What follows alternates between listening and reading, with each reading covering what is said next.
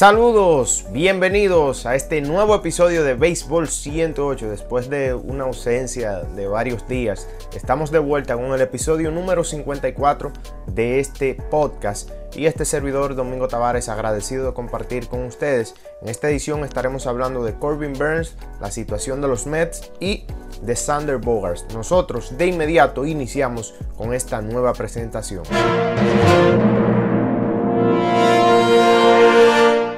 Bueno, iniciamos hablando de Corbin Burns, quien en su última participación contra el equipo de los Cardenales de San Luis el pasado jueves 13 de mayo, este video lo estamos grabando el 14, bueno, dio cátedras de picheo, como lo ha hecho en toda la temporada e incluso como lo hizo en 2020, un lanzador talentosísimo, esa combinación de sinker, recta cortada, el famoso quarter, eh, lo ha hecho sin dudas uno de los mejores lanzadores de la actualidad y quizás uno de los mejores, posiblemente en el top 5 de los mejores desde 2020 hasta esta temporada 2021. De, quizás no es el mejor, no es el mejor porque eso tiene nombre y apellido, pero el muchacho tiene mucha, eh, mucha estamina y un fuerte caso para eh, de mantener ese éxito que tiene eh, y prolongarlo, y convertirse en uno de los principales lanzadores del negocio en el béisbol de las grandes ligas. Y él ahí tenía una racha, entró a ese partido contra los Cardenales con una racha de una cantidad de ponches eh, que sobrepasaba los 50 sin otorgar boletos. Es decir, que él había ponchado a más de 50 bateadores en un inicio de temporada y no había otorgado boleto. Eso es una marca que eh, estaba, la dominaba Kenley Jansen ahí. De, me parece 52 ponches sin otorgar boletos. O sea, en cualquier lapso, la mayor cantidad. Eh, y él eh, lo sobrepasó, sobrepasó esta marca. Pero lo de Corbin Burns, como decimos los dominicanos, mucha gente del, del exterior escuchan este podcast. Como decimos los dominicanos, Corbin Burns no tiene madre. Lo de Corbin Burns no tiene madre. Es el dominio que ha tenido, ese comando de la bola. No llega casi a conteos de tres bolas. Es casi imposible verlo en esa cantidad de bolas. Y hay que mencionar también ya eh, esta cátedra de picheo en general de Corbin Burns, esta cátedra de picheo que ha lanzado 34 entradas y un tercio, donde tiene un whip, o sea, la proporción de boletos y hits por entradas lanzadas de 0.64, una efectividad de 1.57, apenas un boleto, 58 ponches y un FIP, que es la efectividad independiente de la defensa, de 0.45. Es decir, que él ha estado más efectivo sin la defensa en esta temporada eh, lo de Corbin Burns simplemente eh, eh, es impresionante. Solo ha caminado al 0.8% de los bateadores que se ha enfrentado y en este caso ha ponchado al 45%. ¿Qué significa esto en el plantel de la historia? Bueno, en este caso hay que, para contextualizar un poco, en la historia de grandes ligas se han dado 136 temporadas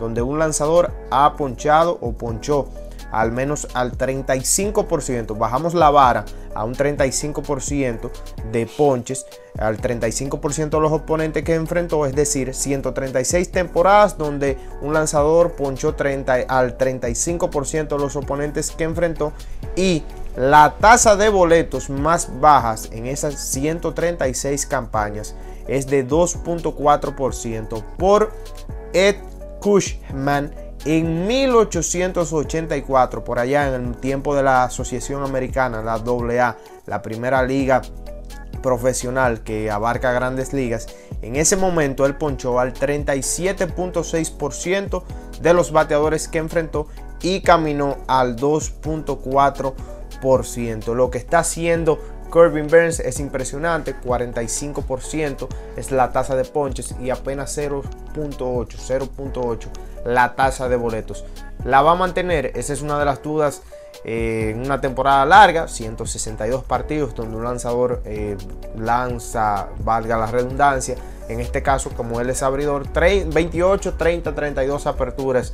Ahí es que anda la cosa. Vamos a ver si lo logra mantener, pero es una información eh, contextualizada muy interesante. Hay que hablar también del cambio de los Mets. Bueno, señores, los Mets el pasado 5 de mayo despidieron a Chili Davis, quien era el coach de bateo del equipo. Este conjunto de los Mets o, con Chili Davis, con Chili Davis, tenían una marca de 11 victorias, 12 derrotas como coach de bateo. Esto quizás no está totalmente atado a él, pero para ampliar un poquito más con las informaciones, Tenía un promedio de bateo de 240 de manera colectiva el equipo, con un porcentaje de envasarse de 324 y anotando 3.3 carreras por partido y una tasa de boletos de 9.1% con 23.3% la tasa de ponches.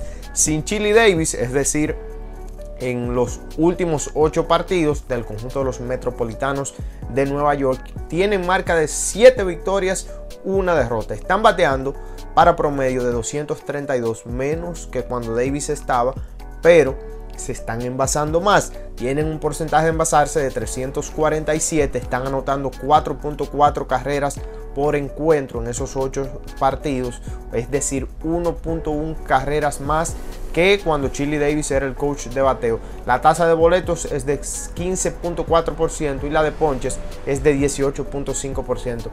Esto está funcionando para los Mets, es una muestra pequeña, pero hasta el momento el nuevo coach de bateo, conocido como Hugh Quaddlebaum, y los bateadores Francisco Lindor y Dominic Smith, dos jugadores que habían arrancado malísimo la temporada, están bateando mejor en, desde que tienen nuevo coach de bateo. Vamos a ver si los Mets, que ya están en la primera posición de la división este de la Liga Nacional, eh, pueden mantener y pueden seguir en buen ritmo, además de otros bateadores como Pete Alonso, Michael Conforto, pueden seguir el ritmo ofensivo que tienen desde eh, la nueva designación de coach de bateo. Señores, hay que hablar de Sander Bogarts ya en estos minutos finales. Sander Bogarts simplemente está haciendo algo que tiene ya desde hace un tiempo haciendo y es batear. Sander Bogarts eh, ahora mismo puede ser considerado el mejor campo corto de las grandes ligas. Sander Bogarts en 37 partidos, 155 apariciones al plato, está bateando 348, tiene porcentaje de envasarse de 406, slogan de 603, 12 dobles, 8 cuadrangulares y un promedio de envasarse ponderado o WOBA de 431. Es el shortstop con mejor WAR en esta temporada con dos eh, dos victorias, dos victorias por encima del nivel de reemplazo, 2.0 WAR es el que marca este muchacho, Sander Bogarts. Y esto a pesar de que ha sido uno de los peores campos cortos defendiendo eh, en, el, campo corto, vuelvo a repetir, pero es tanto lo que batea que está haciendo un buen trabajo de manera general en los números acumulados. Y eh, personalmente tengo una teoría y es que Consideramos a otro jugador como el mejor, a pesar de no ser un buen defensor. Pero en el caso de Sander Bogarts, mucha gente dice, no, que él no es buen defensor. Pero lo que él ha hecho con su bate y la prolongación en el tiempo que tiene, y como lo ha llevado a otro nivel, específicamente podemos decir desde 2019 hasta la fecha, para mí Sander Bogarts es el mejor campo corto del negocio en la actualidad, a pesar que defensivamente en las últimas temporadas no ha estado bien. Incluso en esta temporada tiene menos 6 carreras defensivas salvadas y tiene menos 2.3 en el UZR, en el Ultimate Zone Rating. Pero está bateando, está bateando más que todos los campos cortos en estos momentos.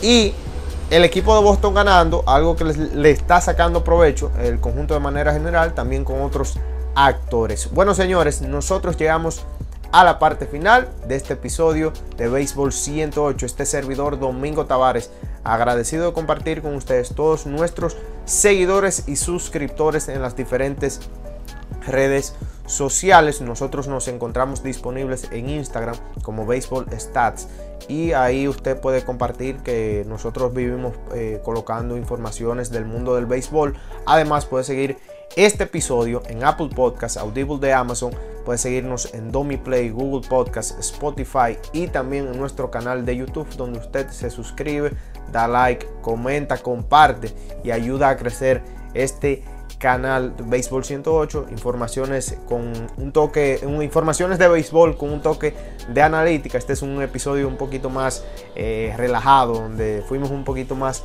abiertos a, comentar algunas cosas. Y puedes seguirme en mi Twitter personal, Domingo Tavares underscore, Domingo Tavares rayita abajo. Ahí nos encontramos. Gracias a todas las personas que toman de su tiempo y ven nuestras ediciones en las diferentes eh, plataformas donde estamos disponibles, a la gente del exterior, a la gente de República Dominicana que nos apoya, nuestros más de 300 suscriptores en YouTube y en las otras plataformas donde solo estamos en audio, pero eh, por ahí también tenemos una gran recepción y vamos a estar en los próximos, en los próximos eventos de ediciones eh, compartiendo con algunos eh, comentaristas, algunos analistas de béisbol para darle un toque más jovial a este podcast. Señores, será hasta la próxima. Agradecido de compartir con ustedes. Nos encontraremos en una próxima oportunidad.